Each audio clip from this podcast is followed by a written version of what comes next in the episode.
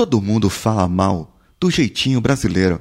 Mas será que isso é ruim? Ou isso pode ser bom? Como pode ser feito de uma maneira que não denigra a nossa visão com o mundo? Onde isso poderia ser melhor aplicado, se é que poderia? Vem junto, vamos ouvir. Você está ouvindo Coachcast Brasil a sua dose diária de motivação.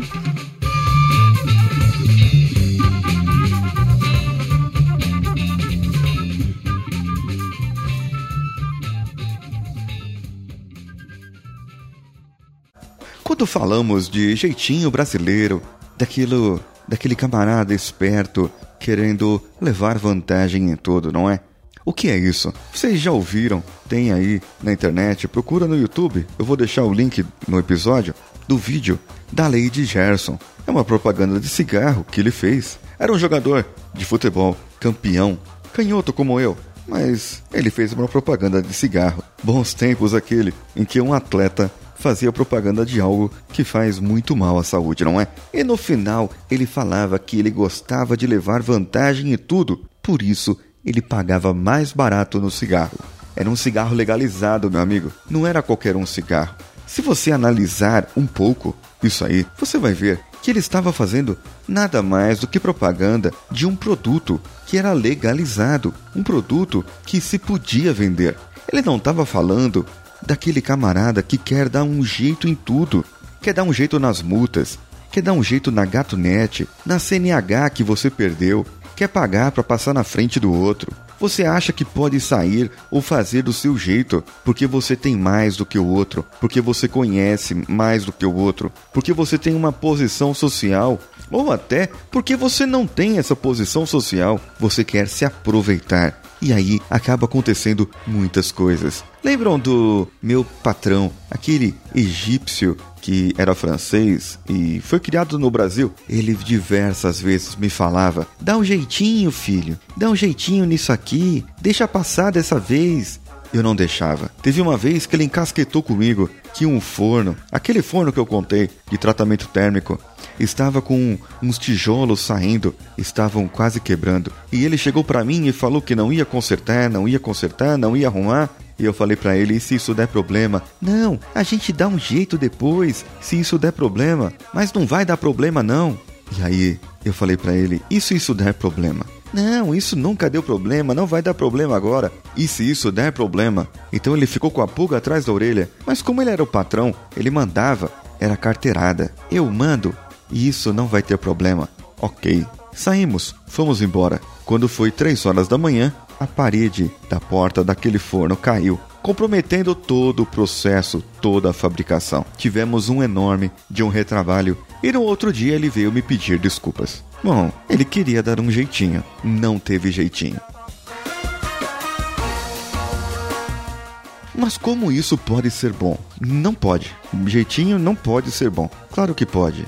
Ou não, eu, eu tô na dúvida ainda. Mas vamos refletir comigo aqui. Eu sempre falo que nas empresas onde eu vou dar os tre meus treinamentos, eu sempre falo que os nossos técnicos de manutenção, eles são muito melhores que em outros lugares. As empresas multinacionais que estão aqui, elas procuram reconhecimento fora do mercado nacional. Elas querem ser reconhecidas em suas sedes como é, é, benchmarking, que a gente fala como modelo de manutenção. Porém, nem sempre eles conseguem, porque aqui eles têm que dar um jeito para tudo. Nas empresas canadenses e em outras europeias, americanas, você pega, muitas vezes, um sistema completo, redundante, ou seja, se uma máquina principal da empresa falhar, eles têm uma reserva completinha do lado para que não falhe. Aquele processo simplesmente não para.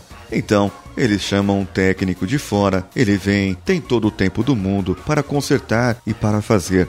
O brasileiro não, ele tem que ser um MacGyver, ele tem que criar, ele tem que dar um jeito, pegar o motor ali queimado e pôr o bichinho para rodar do jeito que tiver. Eu sempre brinco, o técnico brasileiro tem que ter em sua maleta chiclete, clipes, uma chave de fenda, papel alumínio, alguns parafusos que sobraram das desmontagens das suas máquinas, Durepox, Super Bonder, um grampo de cabelo e aquela fita enforca gato. Isso basta para que o técnico consiga fazer algumas manutenções. Eu tô brincando. Brincadeiras à parte, os nossos técnicos realmente são os melhores porque eles são criativos, eles desenrolam o processo, fazem acontecer.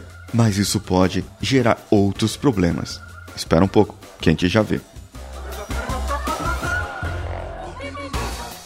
Onde mais o jeitinho brasileiro pode ser bom? No empreendedorismo, pois você que é empreendedor, que tem uma pequena empresa, você tem que gerar lucro com pouco recurso, quase nenhum financiamento, pois sabemos que os bancos financiam aqueles que são grandes, aqueles que têm condição de pagar, aqueles que têm capital para pagar. E você que está começando, ainda não tem capital, não mostrou ainda um giro, o banco muitas vezes não vai te financiar. E aí você fica dependendo do seu próprio bolso. E você tem que dar os seus pulos, fazer a sua correria, dar o seu jeito. Isso pode ser bom, mas pode atrapalhar um pouco. O que, que gera isso? Isso pode gerar comodismo. Para as empresas, para aqueles que dependem, por exemplo, dos técnicos, eles esperam que ele conserte, que ele dê um jeito e não procura arrumar, não procura a solução, pois com isso acaba baixando a expectativa de futuro. Na verdade, pode ser isso. Pois, se eu vou dar um jeito, para que, que eu vou arrumar? Para que, que eu vou consertar definitivamente? Deixa o provisório definitivo funcionar, vigorar, o recurso técnico definitivo, vulgo gambiarra, funcionar. O jeitinho brasileiro acaba gerando isso. As pessoas esperam por ajuda, esperam que o outro ajude para dar algo em troca. Até onde isso é bom? O grande mal das pessoas é que falta valores fortalecedores. A expectativa de vida é baixa. A gente não deve sair consertando coisas. A gente deve inspirar pessoas. A gente deve verificar qual o problema. Não é dar um jeito na coisa. Dar um jeito é arrumar provisoriamente eu devo ter uma solução. Consertar uma peça quebrada muitas vezes vai fazer com que ela fique quebrada. E aí vem aquela metáfora: você consertar algo quebrado, você vai ver sempre aquela marca, sempre a marca do quebrado. Agora, se você substituir por um novo, será que não seria melhor? Porém, tem coisas na nossa vida que não dá para substituir, são insubstituíveis e você tem que deixar passar. Você tem que deixar a mágoa passar. Você tem que deixar o seu sentimento ruim passar e começar a pensar em outras expectativas de futuro, traçar outras metas para que essas marcas de conserto do jeitinho que você deu fiquem para trás e você não consiga mais olhar. Você tem que agir, tem que ir atrás, porque as coisas não irão se resolver sozinhas. Assuma a responsabilidade. Quem dá jeitinho, coloca a culpa nos outros. Quem dá jeitinho, não arruma. Ele não faz por onde, ele fica na mesmice, não cresce, fica na zona de conforto, não evolui. E você, quer evoluir ou quer continuar dar um jeitinho nas coisas? Hoje eu levei o Samuel na natação e eu pude dar a minha corrida de sábado matinal. Eu procuro sempre dar uma volta maior agora, para cansar um pouco mais, e aí depois eu passei para pegar o pequeno. Logo depois, eu tirei um pouco do atraso em casa em relação aos podcasts, mas logo eu tive que sair com Samuel, porque nós fomos a dentista.